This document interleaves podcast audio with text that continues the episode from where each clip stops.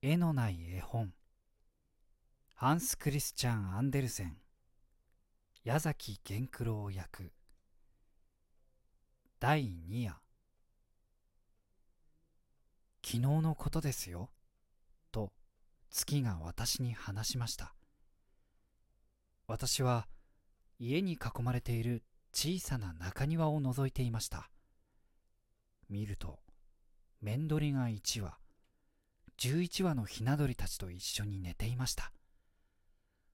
ところがその周りを一人のきれいな女の子が跳ね回っているのです。面取りはびっくりしてコッコッコッと泣きながら羽を広げて小さなひな鳥たちをかばいました。そこへ女の子の父親が出てきて女の子を叱りつけました。私はそれきりもうそのことは考えずに先へ滑っていきました。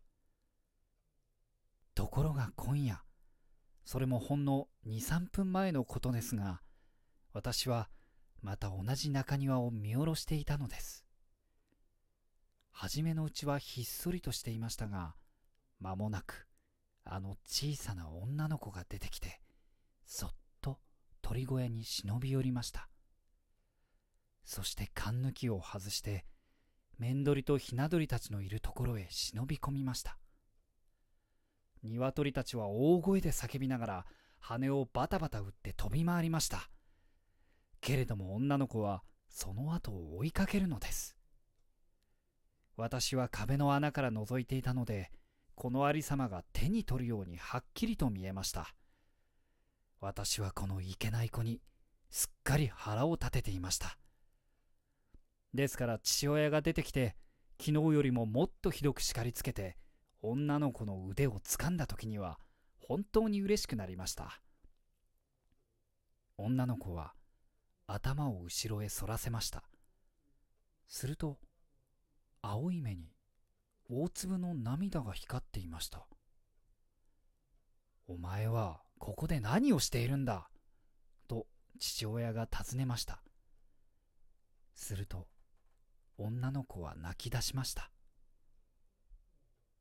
私はねと女の子は言いましたこの中へ入って面取りにキスをしてやって昨日のお詫びをしようと思ってたの。